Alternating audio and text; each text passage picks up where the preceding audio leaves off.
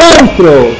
Una vez más, un episodio más, ya saben dónde están, en Entrena como Monstruos, el único podcast dedicado a potenciarte como atleta. Hoy estoy muy feliz porque vamos a tratar un tema que desde hace tanto ya quería hablar de esto y hasta hoy se dio la oportunidad. Mai, ¿cómo estás? Hola Dani, muy bien, ¿y tú? Muy bien, muy bien. Qué bueno. Yo, ¿cómo estás? También muy bien de estar ¿no? aquí con ustedes. Sin miedo, ya van tres episodios, ya no tenemos miedo de nada. no, sí, tenemos. Ay, May, ¿de qué vamos a hablar hoy? Cuéntanos. Eh, pues va a estar muy padre el tema de hoy. Eh, bueno, en especial a mí me gusta mucho hablar sobre eh, la, la alimentación en niños y en esta ocasión vamos a hablar de obesidad infantil. Ok. ¿Por qué obesidad? Eh, ¿Por qué, por, por qué te, primero, ¿por qué te gusta mucho la obesidad infantil? ¿Por qué te gusta hablar de esto? ¿De niños? Sí, ¿por qué? Eh, pues a mí, sinceramente, eh, cuando yo inicié la carrera de nutrición, yo veía como la carrera de nutrición como algo solo para bajar de peso. un, un clásico de todos los estudiantes, de que pensamos que la carrera de nutrición Claro. solo es para bajar de peso.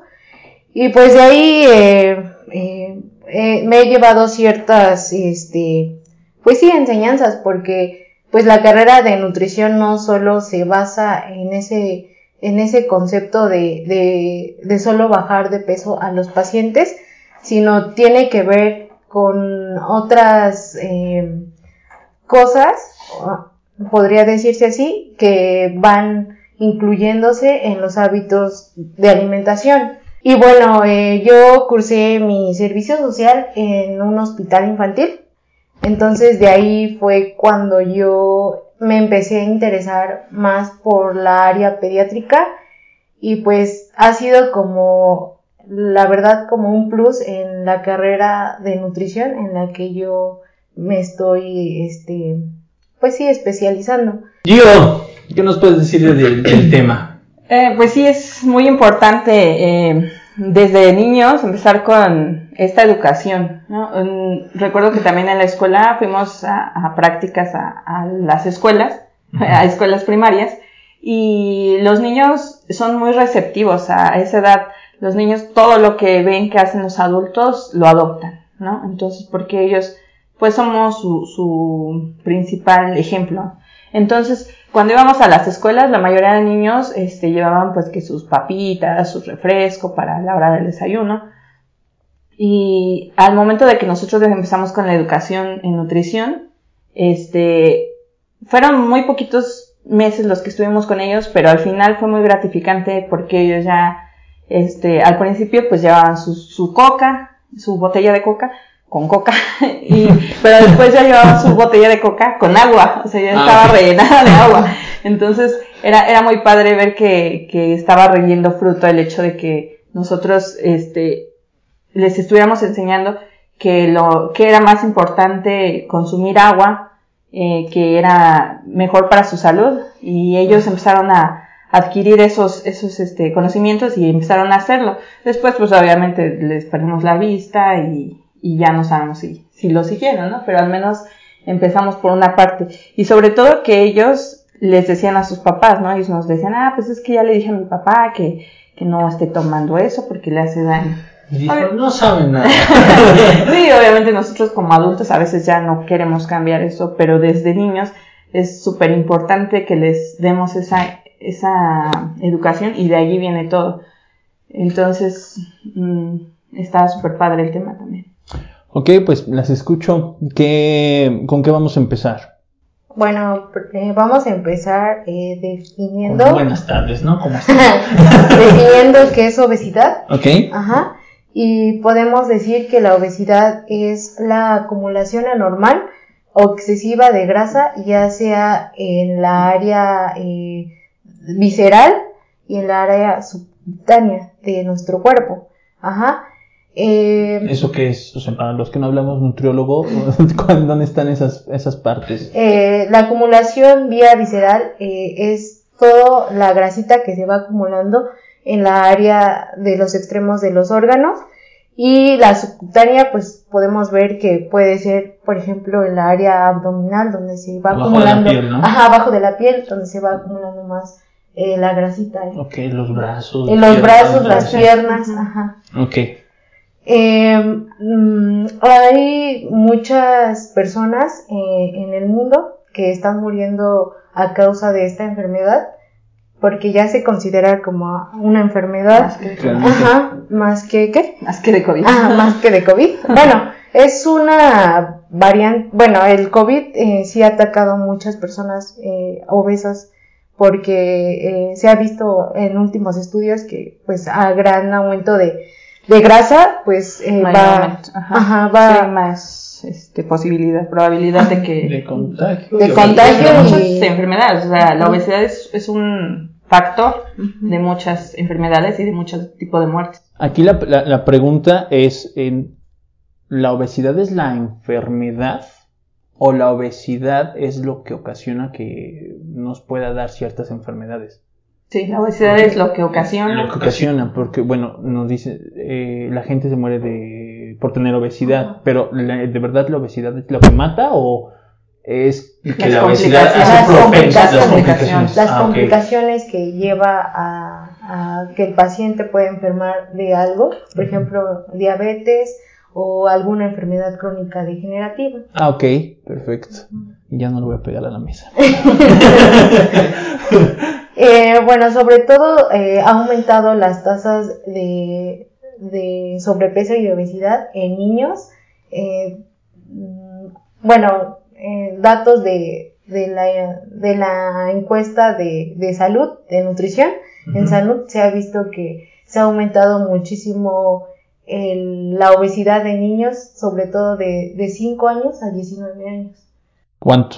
Eh, de un cuare- de un 4% a un 18%. Eh, desde la última vez de la Ensanud hasta la, bueno, la anterior, que fue hace creo que, ¿cuántos años? ¿Dos años? Dos años. Hace dos años la última encuesta en salud, de salud, ¿no? Fue Tres. hasta el 2016 la, la, el La dato. última fue en dio- 2018. Ajá, pero la- el dato que tienes es Ah, hasta del 2016. 2016, perdón. Hasta el Ajá. 2016. Ajá, La, la de, que aumentó 18%. ajá.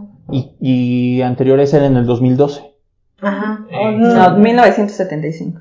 Pero en el 2012 también estaba la... Sí, Sí, sí, pero- pero, está diciendo que del 4% de 1975 a... Al 2016 aumentó eh, al 18%. Ok, es, es mucho.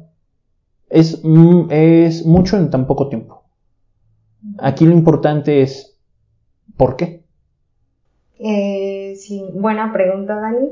Eh, bueno, eh, eh, al respecto de, eso, pues hemos visto que, pues, la, los hábitos de alimentación en los niños, pues, cambiado muchísimo en, todos estos tiempos, porque, pues, antes se veía que los niños salían a jugar, sobre todo en las calles, o jugaban con sus papás, y ahora por el tiempo, por, eh, por el exceso igual de los padres de, del trabajo, pues les impide. También la inseguridad está aquí, ¿no? Porque pues, ya no se pueden dejar a los niños tan fácil salir a la calle, pues porque les puede pasar algún Sí, el, accidente. el- el ritmo de vida como ha aumentado, ¿no? Este, obviamente, eh, hace 30, 40 años tenían un poquito más de tiempo, a lo mejor los papás, o se quedaba la mamá y el papá salía a trabajar. Entonces, actualmente, pues la vida laboral y el, el cómo nos encontramos económicamente ha afectado eh, en que en tanto a que las mujeres también queremos este entrar a esa a participar en la vida laboral y, y este superarnos. Pero también en que ya un solo un solo proveedor en la casa pues ya no, no es lo mismo no ya no se puede como antes entonces ahorita por lo regular los niños quedan a cargo o de las abuelitas de las tías de otra persona o de la tele o del celular no entonces es como tanto ha cambiado el, el estilo de vida que, que ahorita ya los niños pues no pueden, como dices, ¿no? Por la inseguridad, ya tampoco pueden estar todo el tiempo en la calle. Antes se veían muchísimos niños, ¿no? Que salían a jugar entre todos y que los vecinitos y ahí corriendo, todavía me tocó. y este, ahora ya no, ¿no? Claro, es va, va cambiando la situación en diferentes aspectos. Eh, dice Mario Nessel. Mario Nestlé. No tiene nada que ver con la, la marca, pero se escribe Pero así. pero patrocínanos. Mario Nessel, que cuando trabajó en la FDA, sacó un libro eh, donde decía que uno de los responsables más grandes es, son los actores implicados en la creación de hábitos de los niños. Antes la gente moría por difteria, por alguna enfermedad, bacteria y demás que no se podía tratar. Hoy se está muriendo la gente por lo que decía Mae, por complicaciones en enfermedades debido a la obesidad, al sobrepeso. ¿Qué nos dice Mario Nessel? Que a partir de la de que se abre eh, la, la comercialización en América del Norte, de- desde que existe el TLC, empieza a cambiar mucho la vida, el ritmo de, de- alimentación de los mexicanos. Eh, vámonos ahí de los 80 más o menos. Pregúntenle a las personas que vivieron su infancia o su adolescencia en los 80 qué es lo que se comía. Se empezaba a comer los dulces, los panquecitos, las, los refrescos. Empezaba a ver muchísimo el, el consumo de, de estos, este, de estos productos, los ultraprocesados, comida rápida, empezaba a llegar a México. Entonces ahí hubo un, cambio de estilo de vida brutal. Pero si aún así les preguntamos, ¿y por qué a pesar de que comías tantas eh, chocolates, dulces y demás, eras una persona muy delgada? Porque eran personas que todo el día estaban jugando. Los niños era todo el día estar jugando en la calle y sí, comían sus chucherías, pero estaban todo el día jugando en la calle, entonces la obesidad no era tanto. Hoy cambió, to- todavía eso cambió desde la entrada de- del, del web 2.0, que es el 2.0 del Internet, ya el humano no se ve en la necesidad de moverse y conforme vamos avanzando nos está creando un panorama muy parecido a lo que vimos en Wally, ¿no? Que ya las máquinas van a hacer todo y ya nada más nos vamos a estar en un, en un sillón, ya no vamos a tener necesidad de mover nada. Y peor aún con COVID, o sea, muchísimo peor, ¿no? Ahora menos sales. Claro, eh, toda nuestra, todo, todo, toda la vida se ha ido moldeando perfectamente para ser candidatos a tener obesidad y sobrepeso. En este, y, aquí lo que más importa o lo que nos está, nos compete ahorita es la obesidad y el sobrepeso infantil. ¿Qué nos puedes decir de todo esto, May? Eh, sí, efectivamente, pues hemos visto que el estilo de vida de, de las personas pues ha cambiado en diferentes aspectos y que sobre todo pues a veces no es tanto culpa de los papás porque pues mm, pues de cierta manera como dices no ya vamos a estar adaptados a, a las pantallas y ya es como el futuro de entonces eh, Sí, obviamente afecta, ¿no? Que los niños tengan su celular o, o que no se muevan, pero también eh, tenemos que tener, mm, no sé, la conciencia de que pues los papás eh, igual mm, no o no, no, no quisieran eh, pues sí dejarlos tanto tiempo ahí, sino que es porque están haciendo otras cosas, ¿no? Exacto, sí. Entonces, eh, pues ese es como mi, mi punto de vista. Sí, lo que hablábamos Eso. que la responsabilidad que sí viene de los padres, ¿no? Pero no es completamente culpa de los padres. Desde las políticas alimentarias, desde cómo el, el sistema en el que estamos viviendo o, o el tipo de, estil- de, vi- de vida en la que nos estamos desarro- desarrollando, o sea, es, es un ataque completamente desde la alimentación, desde lo que están viendo en la tele, ¿no? Ah, pues me antoja esto. Y la facilidad con que entran a nuestros hogares y a nuestra, a nuestras escuelas ese tipo de alimentos, ¿no? Claro. Eh, antes de pasar a, a hablar sobre el sobre la responsabilidad que el actor gobierno tiene en esto, me gustaría saber un poquito más sobre la, la enfermedad, sobre la obesidad, qué es lo que pasa en el cuerpo, vaya, algo un poquito más técnico de, de qué es lo que está sucediendo. May, Bueno, eh, a nivel eh, del organismo, el tejido adiposo que, que se encuentra dentro de, no- de, nuestro organismo, eh, ese tipo de, de células que tenemos ahí se llaman adipocitos. Y esos adipocitos, cuando hay una inflamación vía en, en, el estómago, pues estas, estas células se van a agrandar. Entonces lo que va a hacer es que esa acumulación excesiva de grasa va a hacer que esos adipocitos sigan eh, expandiéndose en todo, en todo, en la parte principal del abdomen y también en la parte de, del entorno de, de los órganos. Sí, este órgano, este tejido que se llama tejido graso, antes se le conocía solo como acumulador o receptor de, grasa, de energía.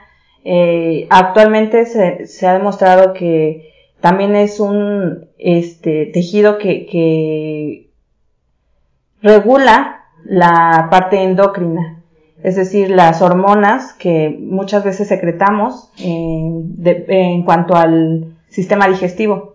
Entonces, estas, estos adipocitos son células que eh, este, efectivamente se van a ir llenando, acumulando de grasa, dependiendo de, pues, de la actividad física y de qué tanto estamos consumiendo, ¿no? Respecto a, a lo que estamos utilizando de energía.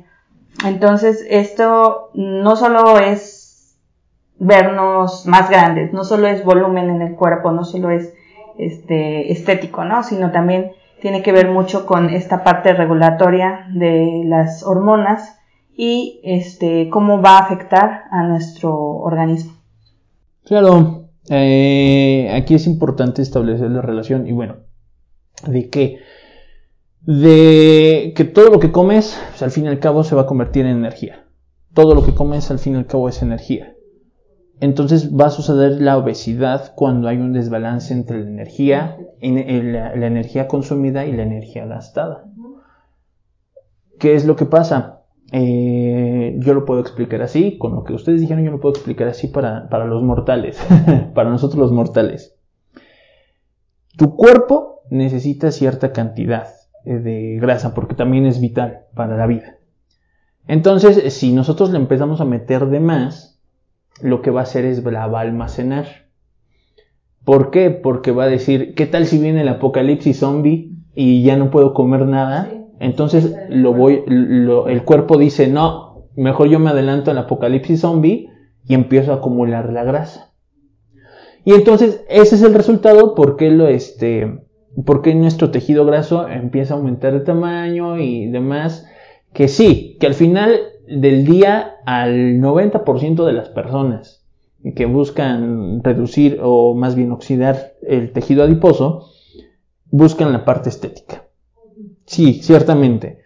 Y es, algo de lo que ya se tiene que hablar sin tabús. Está bien, adelante, está bien. Son tus razones, pues está bien. Pero también vas a mejorar tu salud. Aunque tú no vayas buscando ese propósito, eso es lo que tu cuerpo va a hacer si pierdes grasa, eh, si pierdes el exceso de grasa, mejorar tu salud y la parte estética. Sí, este, precisamente el, organismo se ha adaptado, ha evolucionado para, para tener eso, esa acumulación de grasa porque en toda la parte evolutiva de hace millones de años, miles de años, nosotros no estábamos acostumbrados a esta vida tan sedentaria que ha girado y que ha avanzado eh, eh, con pasos agigantados hacia el sedentarismo, ¿no? Antes, este, pues tenían que, que, había momentos donde no había nada de comida, ¿no? Entonces, eso el organismo lo adaptó para, para sobrevivir. Entonces, ahora pues no, es muy fácil, ¿no? Con moverle tantito al celular, pues nos llega comida en 15 minutos. Entonces, no es como que tengamos que saber. ¿Dónde? Porque yo luego me espero hasta 40. La parte también de que, pues, los alimentos también han cambiado. O sea, eh, la industria alimentaria, eh, estamos viendo que, pues, ya no hay tantos eh, alimentos naturales, por así decirlo, sino que ya nuestro, sí, nuestra canasta, canasta básica ya es, este, conforme a, productos ultraprocesados.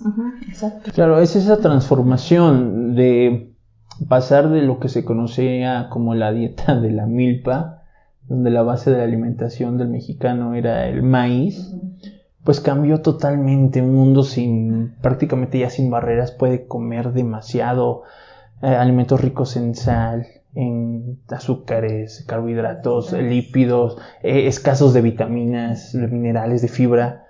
Pues es, es, mucho más rápido comprar algo ya preparado que no te aporte los nutrientes necesarios que hacerlo, que planearlo. También la practicidad ha sido un factor importante para que, que pues suceda esto. ¿Qué es lo que pasa?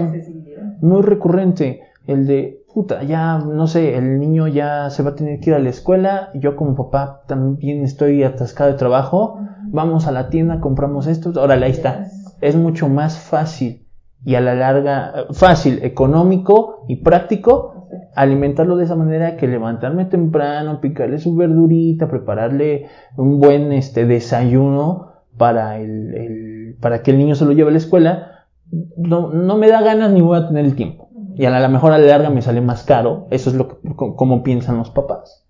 Entonces, eh, ahí también es uno de los, uno de los actores importantes, pero que no tiene toda la, toda la culpa, es la, los padres, ¿no? Eh, el que hace car el quien se hace cargo de la preparación y compra de la comida. Siempre va a ser este, un, un actor importante para que suceda este tipo de cosas. Sí, sí es importante, pero igual yo creo que habría otro, otras soluciones, a lo mejor ahorita las platicamos. Seguimos con esta parte de, de, de lo que causa la obesidad. Claro. Este, y bueno, no sé si quieres agregar algo. Eh, ah, no, ya no. no, creo que ya lo bueno, dijeron. Este, también hablábamos sobre, sobre la microbiota, sobre cómo se altera en un paciente con un peso normal, con un este, porcentaje de grasa normal y un paciente con obesidad. Eh, Primero, Ajá. ¿qué es eso? ¿Qué es la microbiota para ah, nosotros microbiota? los mortales? Los que no hablamos nutriólogo. Son este microorganismos que están este que viven dentro de nuestro organismo o fuera también porque incluso también la piel este, que, que, va a regular, incluso va, se puede decir que va a manejar todo lo que tenemos en, en, nuestro organismo, incluso nuestro apetito, nuestros antojos, todo tiene que ver con los, con microorganismos. los microorganismos que están dentro. Eh, puede ser, este, eh, más que nada, eh, nos referimos a la parte intestinal, la okay. microbiota. Uh -huh.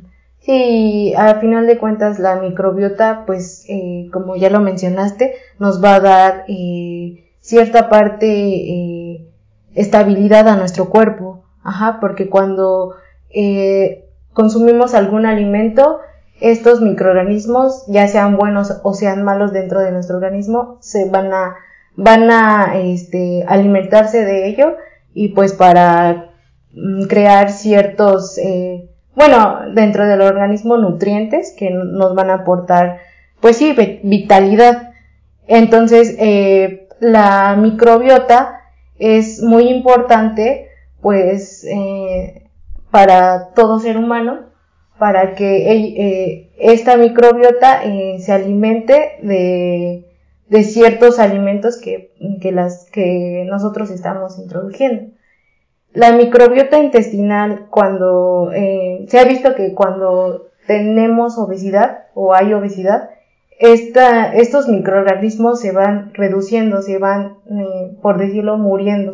Entonces, a mayor tejido adiposo o mayor, este, eh, ¿cómo se puede decir? Este, acumulación de grasa, este, estos microorganismos se van mm, a reducir y por lo tanto, pues va a haber una, un desequilibrio en nuestro organismo. Ya, ya tocaba el punto Gio de, de algunas hormonas que son eh, importantes dentro de nuestro organismo, que van a, a, regular nuestra saciedad y nuestro apetito. Entonces, cuando esta, esta microbiota se ve alterada, eh, estos, este, mm, por así decir, estas hormonas se van a disminuir.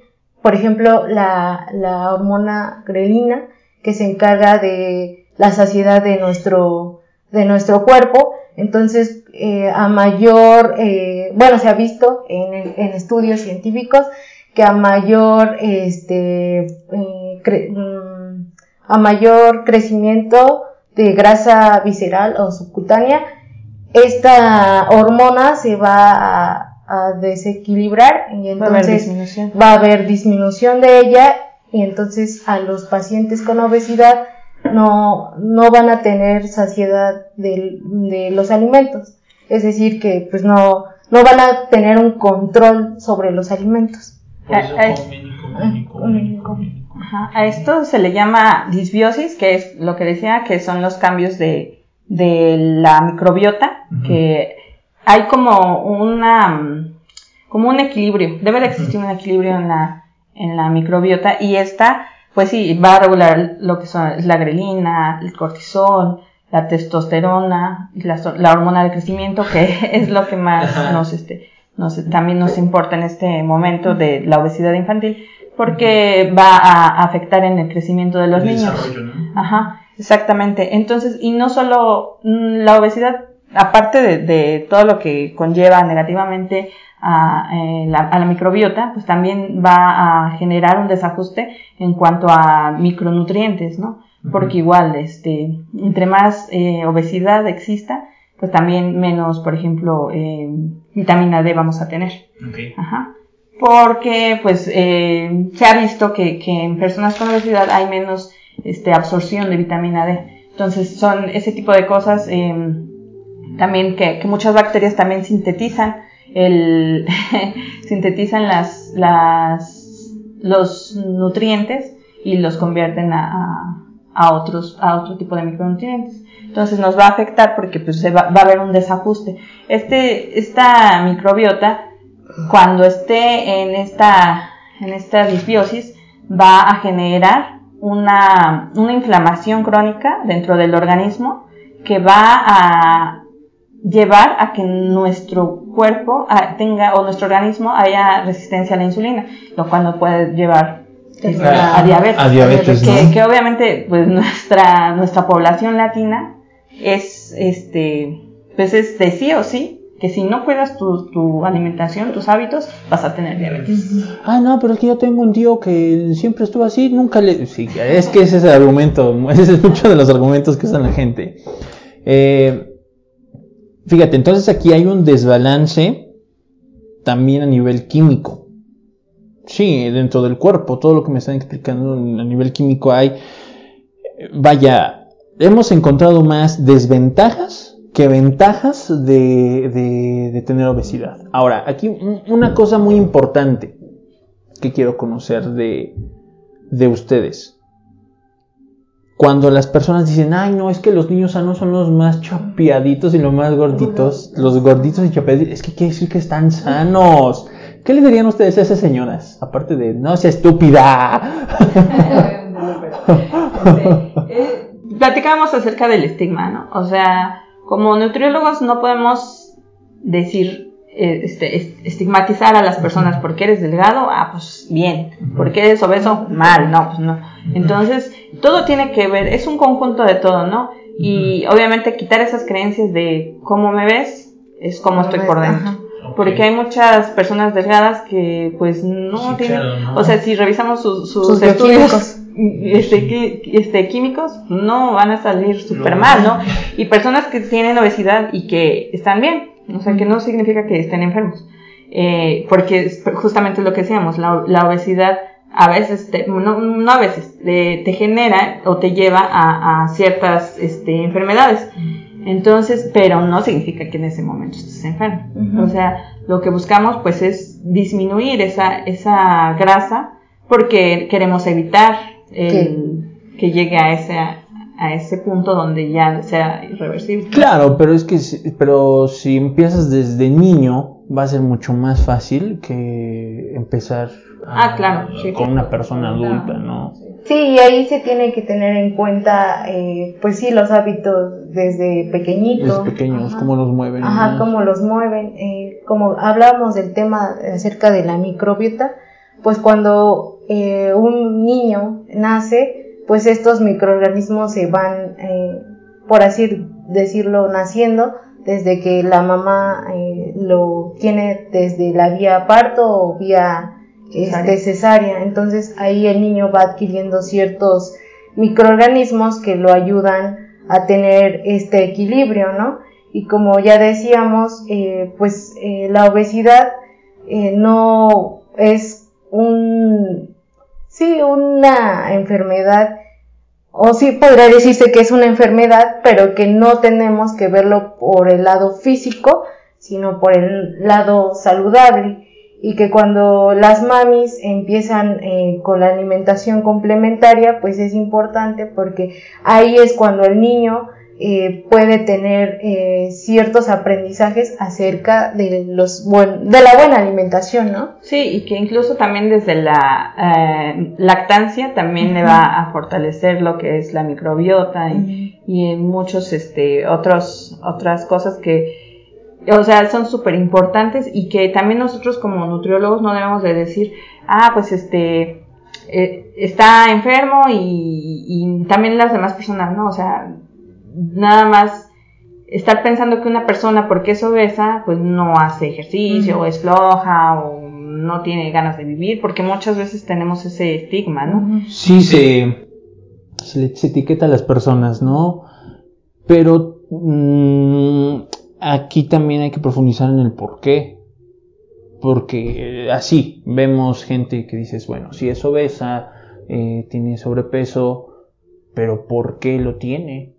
Eh, eh, nosotros, y partiendo de eso, nosotros podemos determinar ciertas cuestiones. Un niño, ¿por qué es así? Podemos volver a lo mismo, porque los papás son de esas personas que dicen, ay, no es que ya está, creciendo, déjenlo, está chiquito, ya después va a dar el estirón y se va a compensar. Que es el, el argumento de muchas mamás. No sé ahora, pero eh, cuando yo era pequeño escuchaba mucho eso de mi, de mi, de mi familia, de mis tíos, bueno, de mis tías y demás, también de las mamás de mis amigos, de que, ay, no va a dar el estirón y que no sé qué. Pero pues sabemos que eso es una, es una reverenda estupidez decir eso, ¿no? Pensar que una persona obesa es una persona feliz y sana. Bueno, tampoco significa que no sea feliz, ¿no? Pero... No, no, sí, pero a, bueno, a lo que voy es decir que entre más gordito mejor, pues, sin ver todas las afectaciones que, que puede llevar en cuanto a la salud y desarrollo de, de, de, de, este niño, desarrollo psicológico, desarrollo intelectual, desarrollo motriz. Es que, es que lo que en la infancia es cuando se da eh, el mayor número, o sea, si entre más haya obesidad, va a ser el número determinado de adipocitos que tú vas a tener en toda tu vida.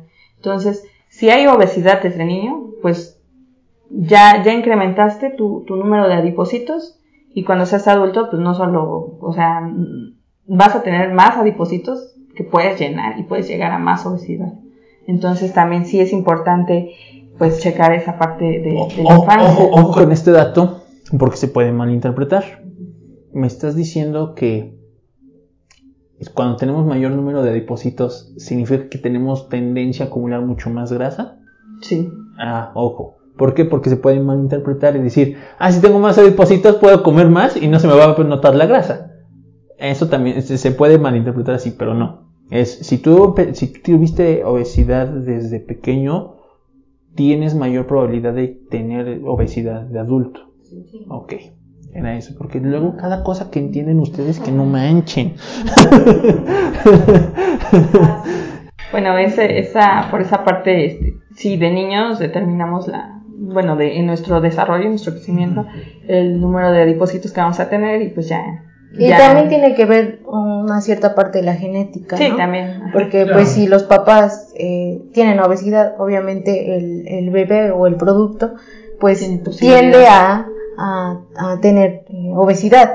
Por ejemplo, la, eh, la familia de mi mamá es un, bueno, no, no es decir que ya dilo, dilo, dilo, no pasa nada. es este No, eh, no lo ven. gordito, sino que siempre hemos sido pues más llenitos, ¿no? Robustos. robustos. Y pues no quiere decir que, que con eso pues ya estemos súper mal de, de otras enfermedades, sino que así como que la genética siempre ha sido así, o sea que siempre ha- es, eh, ha- hemos sido llenitos y, y pues con eso hemos este, Pues ir es- eh, creciendo, ¿no? Sí, es un factor, pero no es determinante, ¿no? O sea, Sí, claro. de cuentas son muchas cosas las que tienen que ver con, con llegar a este punto. Entonces, eh, sí, como dices, la, la genética, la, la parte de desde nuestra programación fetal que tiene que ver también con la alimentación de la madre desde cuando estaba embarazada, cómo se alimentó, cómo se cuidó desde ahí y eh, la parte ambiental, ¿no? Eh, cómo la sociedad, la familia, la educación que tenemos es toda la parte ambiental. Entonces sí. Fíjate que me gustaría eh, profundizar un poquito más en la parte ambiental, en el desarrollo de como sociedad qué es lo que te ha dicho, porque eh, fíjate, nos dicen, hay tanto porcentaje de, de, niños hay obesos y que no sé qué, que no sé cuándo, pero siempre se ve, es muy típico este escenario, que en las escuelas, en el grupo siempre hay un gordito, todos los demás están así súper delgados y le hacen bullying. Entonces, este... Eh, ¿Cómo crees que deba de ser un, un, escenario adecuado para una persona que tiene obesidad o sobrepeso y que, y que debe de erradicarla? En cuanto a, a, en lo familiar, en lo escolar. Para ti, ¿cómo sería ese escenario perfecto? Pues justamente, como te decía, no, eh, en lugar de actuar con que, ay, ese gordo o criticar, tenemos que aprender a, a enseñarle a nuestros hijos desde el amor, ¿no? Desde que, pues si yo me amo y si yo tengo, bueno, en primer lugar, empezar a, amarnos, ¿no? ¿Cómo nos vamos a amar? Desde cuidando nuestro cuerpo, ¿no? Que es donde nosotros habitamos. Entonces... Tu templo. Ajá. Obviamente, a veces no podemos controlar la, la, cómo son las demás personas que, a lo mejor... Ajá, que critican, ¿no? Pero fortaleciendo esa parte con nuestros hijos, sí es decirle, ámate, ¿no? Ámate como eres. Como eres, pero desde lo que no te gusta, eh, trabaja, trabaja en ti y nosotros como padres eh, darles ese ejemplo. Y ahí, y ahí cómo lo harías? Porque, bueno, mm, sea, en los últimos años, en el último año, últimos dos años, se ha despertado mucho una tendencia que, que habla sobre eso, el amor propio y presumen y dicen, ah, mira, yo tengo este, estrías, yo tengo esto, yo tengo el otro, yo tengo aquello, que está bien, súper chido. Pero se ha dado un mensaje equivocado. El decir, yo me amo como soy, no me importa que tenga sobrepeso, obesidad, yo me amo como soy, mi autoestima está hasta el cielo. Está bien, excelente, pero ¿cómo le haces entender a esas personas? ¿O cómo evitas que tu hijo, eh, cómo le enseñas a tu hijo que crezca y se quiera y se ame a sí mismo pero tampoco que caiga en esos estándares de, pues yo me amo con obesidad, me vale madres mi salud, y me vale madres lo demás, ¿no? Yo, yo, sí, me vale madres la diabetes, ¿no? Así como de yo soy gordito pero feliz, y pinche glucosa bien elevada, ¿no? Sí, es que eso es, lo, eso es otra parte, ¿no? Que dices, soy feliz, qué bueno, qué bueno que, que seas feliz, qué bueno que te ames. Obviamente esto también es un problema de salud pública, la obesidad, porque nos afecta a todos en cuanto a en la parte de, salud, de, los servicios este, de salud, nos va a afectar a todos, ¿no? Porque cuánto estamos destinando para ese tipo de enfermedades. Muchísimo dinero. Digo, Qué bueno que ahora por un tren Maya ya es menos, pero, pero es otro tema. Eh, el punto aquí es eso, ¿no? Yo, yo les digo igual a mis pacientes, sí, vamos a amarnos como somos, pero el amarnos implica responsabilidad, el amar implica este, mejorar y hacer ciertas cosas por nosotros. Si nos amamos, pues no nos vamos a querer ver sufrir por, por ciertas cosas que pudimos haber evitado, ¿no? Claro. Entonces, hay muchísimas enfermedades, este, diabetes, este, cáncer, hipertensión. Enfermedades del corazón. Exacto, que, que podemos evitar y, y no, no se nos va a quitar nada más por el hecho de amarnos, ¿no? O sea, entonces hay que trabajar desde eso y pero nosotros como sociedad no tenemos que estigmatizar ni decir el delgado es el que está saludable porque también ese tipo de, de mensajes encontrados donde tú dices ah quiérete como eres gordita y con lonjitas y pero también está la parte donde donde te están vendiendo que debes de estar de cierto tipo de cuerpo curvilíneo, que actualmente es como el estándar donde muchas mujeres, sí, es lo que se está vendiendo actualmente con muchas, este, ¿cómo se llama? Que la liposucción y pues cultura, donde las mujeres, este, son así como reloj de arena, ¿no?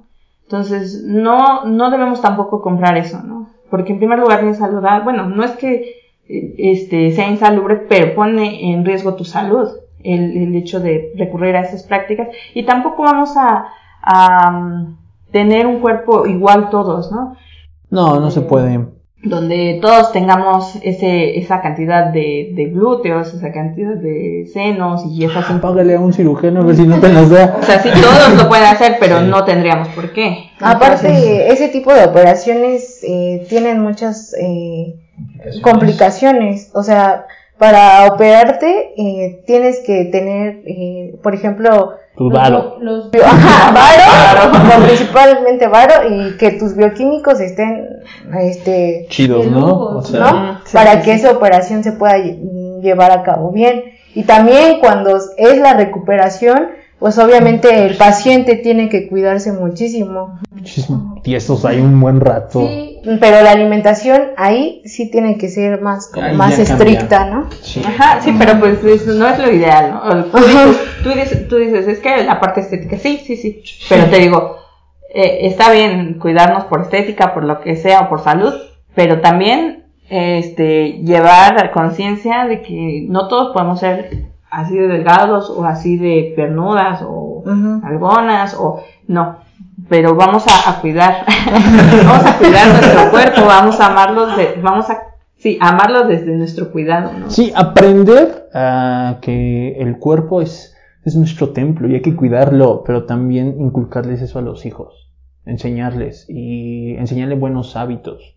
Ese es eh, uno de los puntos más importantes para, pues para erradicar eso. Primero es enseñar, educarnos y educar a los demás en, en estas cuestiones. Quiero pasar a un, a un, a un siguiente punto eh, que me, me, gustó. No, no, no, no. Es que me, hago así como para estirarme, pero no, es que estoy viendo más el título. No, no, no. Quiero pasar a un siguiente punto que es el de el de las prácticas más comunes que hace la gente para bajar o erradicar totalmente que vaya, que, se compran la pastillita mágica, ¿qué es lo más, vamos a decir, alocado, por no decir estúpido, que han visto que, hace la gente, que se atreve a hacer la gente? Mm, que toma agua con, con, limones no, está alocado, ¿eh? No está tan alocado, pero no está tan alocado porque pues es agua, ¿no? Pero con limón afecta el bueno, desde temprano podría afectarle su sistema este, gastrointestinal. Horrible. Eh, yo, yo, aviento la primera piedra, por, bueno, este, porque eh, tenía 10 tenía 15 años. Yo siempre, bueno, yo tuve obesidad infantil. Tenía 15 años, pesaba 120 kilos. no es cierto, antes, desde los 12, 12 años, con 120 kilos. Este, o sea, pesaba más que ahorita. bueno, yo tenía 120 kilos eh, y de la nada yo dije, ya, ya me aburrí de ser así. Por presión social o lo que sea. El, bullying. Entonces, ¿qué es lo que hice? Eh, nunca, mis papás nunca fueron como de vamos con un nutriólogo, vamos a hacer esto. No, no, no. Era como de, ah, pues, está chido, ¿no? Entonces, ¿qué hice? Suprimí todos mis alimentos. Prácticamente me alimentaba de una comida al día y de 10 litros de agua. Eso por más de un año fue mi, mi, mi, alimentación. Quedé así, palito, caminando, nada más. Pero yo me sentía bien, ¿no? Me sentía bien. ¿Qué pasó después? Pues aguanté como más de un año. Llegó un momento en el que también me cansé de eso. Nadie me enseñó a comer. Entonces fue como de, sobre, ya estoy delgado, ching su madre, ¡pum! Y subí de peso, o, no, no llegué tampoco hasta los 120, pero sí llegué así muy, llegué a, a, un gran peso, a lo mejor a los 100, 105 kilos volví, este, y dije, ¿qué está pasando aquí? Bueno, ya después tuve toda la formación y demás, y ahora sí, yo soy el mismo que me dice viejo, viejo. Pero esta historia, esta historia ya le he contado, pero aquí es muy importante porque puede que estén muchas personas como yo que no tengan ni pinche idea de lo que está pasando o qué es lo que pasa con su cuerpo y empiezan a hacer ese tipo de cosas. ¿Qué otra cosa has visto así como muy alocada Eh, bueno, allá en el hospital atendíamos a niñas con obesidad y les hacíamos su recordatorio de 24 horas, que es decir, todo lo que ah, comieron el día de ayer. Y eran, eh, por ejemplo, eh, un desayuno súper ligerísimo, así que papaya con agua simple, pero en la noche era cuando era su atracón así horrible, que era este, mm, bueno, a, mí me dijo su mamá que se llegó a comer casi un kilo de tortillas, entonces sí era como un... Los vatos en volumen. Ah, un kilo, nomás uno.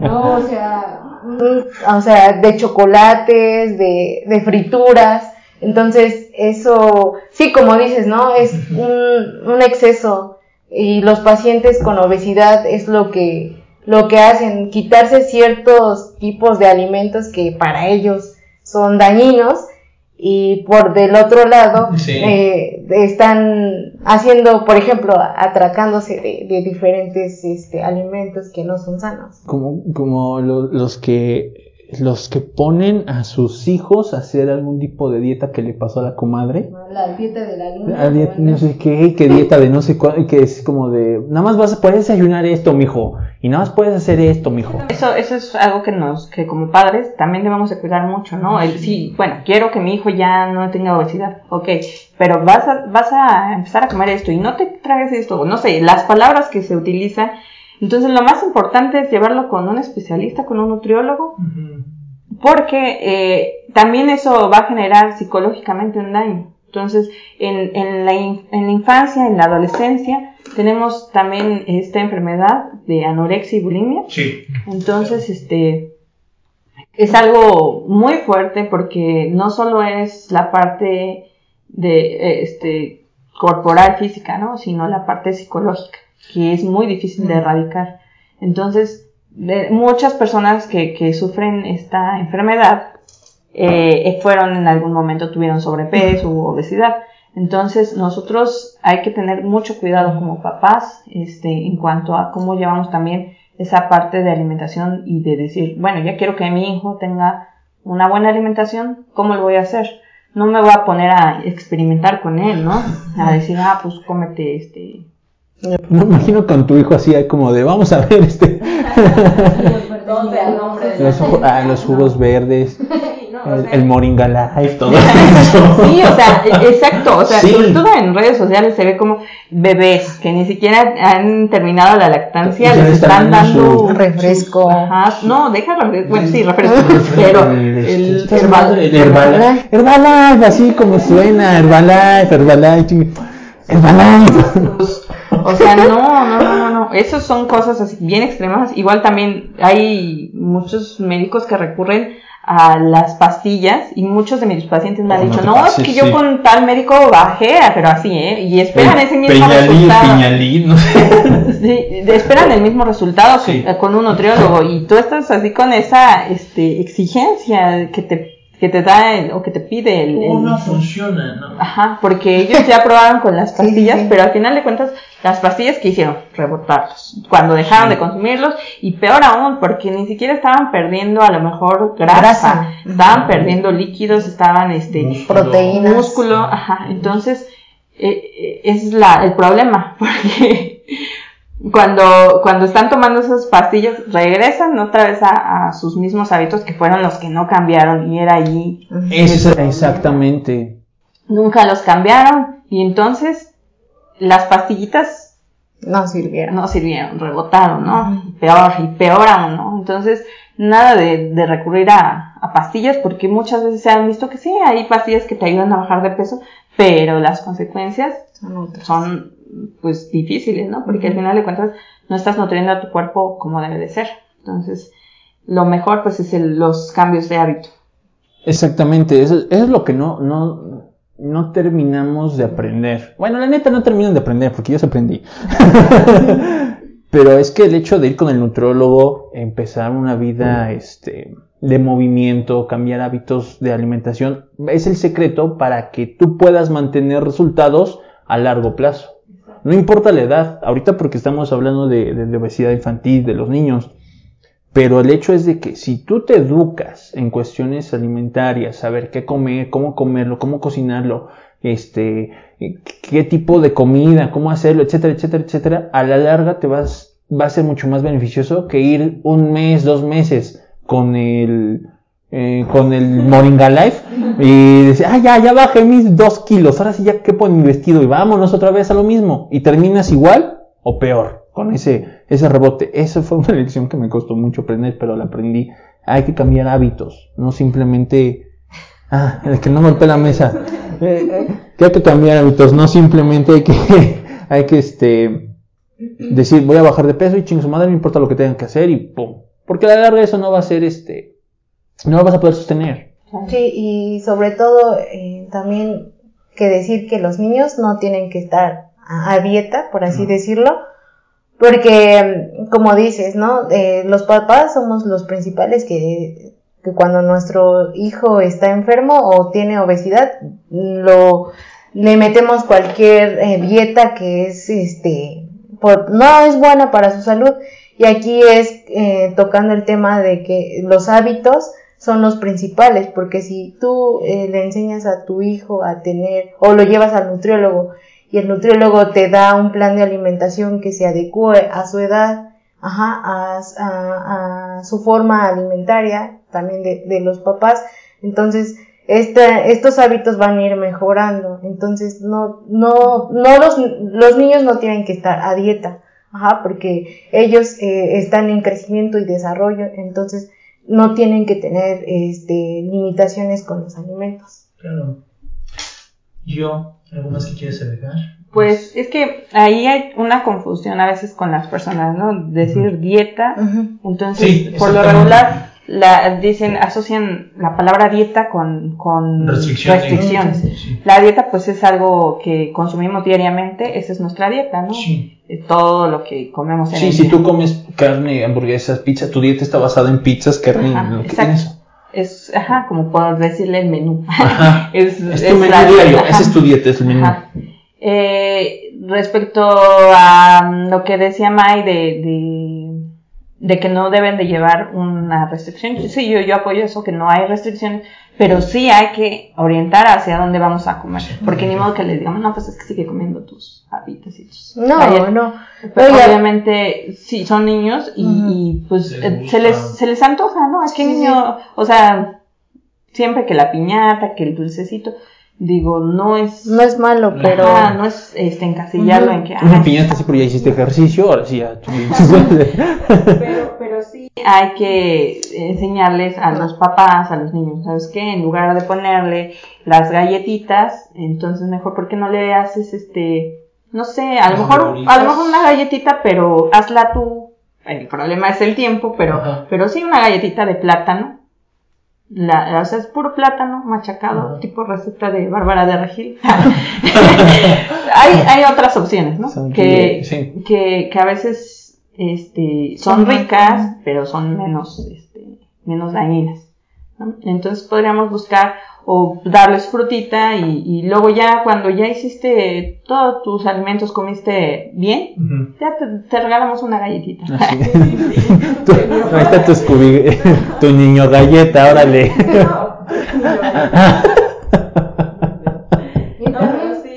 sobre todo motivarlos a hacer ejercicio, ¿no? Ah, desde, desde chiquitos, porque, bueno, yo recuerdo que a mí, eh, en específico, mis papás sí me motivaban a hacer ejercicio y yo era la que no quería. Pero he visto a ciertos papás que, por ejemplo, a las niñas les dicen, no, no debes de jugar fútbol porque tú eres niña y ese deporte no, no está bien para ti. O no, tú eres niño y no puedes bailar, ¿no? Entonces, ese tipo de prejuicios, de prejuicios pues no, no tenemos que aplicarlos en, los niños, sino que a, orientarlos a que ellos puedan elegir lo que más les guste para que, pues, cuando sean adultos tengan esa, ese hábito por hacer ejercicio. Exacto, que no lo vean como una obligación, ¿no? Porque, eh, que lo vean que, que, es como un juego, es parte de un juego, ¿no? Y sí, justo son cosas que también hemos perdido también en las escuelas, ¿no? Que ya no dan clases de, bueno, de educación física que igual a lo mejor no era como las más apropiadas, No. pero al final de cuentas salías, corrías, no sé, se pegaban, lo que sea, pero estaba esa, esa- ese movimiento, ¿no? Y ahora pues menos, menos con la situación que vivimos actualmente. Pero sí es, sí es importante que cuando pase esto, o que en, la- en los mismos hogares se empiece a, a, a llevar un, un sistema de, de deporte para los niños. Nuevos hábitos, crear nuevos hábitos. Que ya los niños no estén todo el día sentados frente a un monitor, que se muevan, que hagan cosas, que coman lo que deben. Todo eso es importantísimo. Ya llevamos cuánto? 57 minutos, ya se nos fue el tiempo y todavía nos falta muchísimo de qué hablar. Yo Es un que- tema muy grande. Es un tema muy Y grande. muy ¿Cómo? bonito. ¿Cómo ven si hacemos segunda parte? Hacemos segunda parte de esto con todo lo que nos faltó de hablar, hacemos segunda parte y hasta tercera. Yo creo que segunda, ajá, Sí, sí, ya para que hablemos la parte de intervención nutricional y este Políticas públicas alimentarias, eh, la industria de la alimentación, este, cómo ha influido en, to- en- en- en estos, en este problema. ¿Qué les parece? Pues ya está. May, ¿dónde podemos encontrarte en redes sociales? Eh, me pueden encontrar en arroba enudic, ya sea en Instagram o en Facebook. Y en Instagram también como Nutrimay. Nutrimay. Gio, ¿dónde te podemos encontrar? arroba enudic, Instagram y Facebook y eh, geo.nutrición en Instagram. Ok. Eh, su consultorio está, no me digas, Casas Coloradas número, 27. número 27, Chalco, Estado de México. Ya recuerden, no traigan navaja, que aquí no les hace nada. y a mí me pueden encontrar en todas las redes sociales como arroba soy un monstruo 5, Facebook, Instagram, TikTok, Twitter, donde ustedes quieran. También pueden ingresar a www.hacemosmonstruos.com para encontrar la versión del podcast escrita como blog o para checar todo lo que hacemos, eh, todos los programas de entrenamiento que tenemos para ustedes. ¿Algo más que quieran agregar? No. No, continuará. Continuará. Porque hasta aquí abajito al final le, va- le van a poner un letrero de continuará.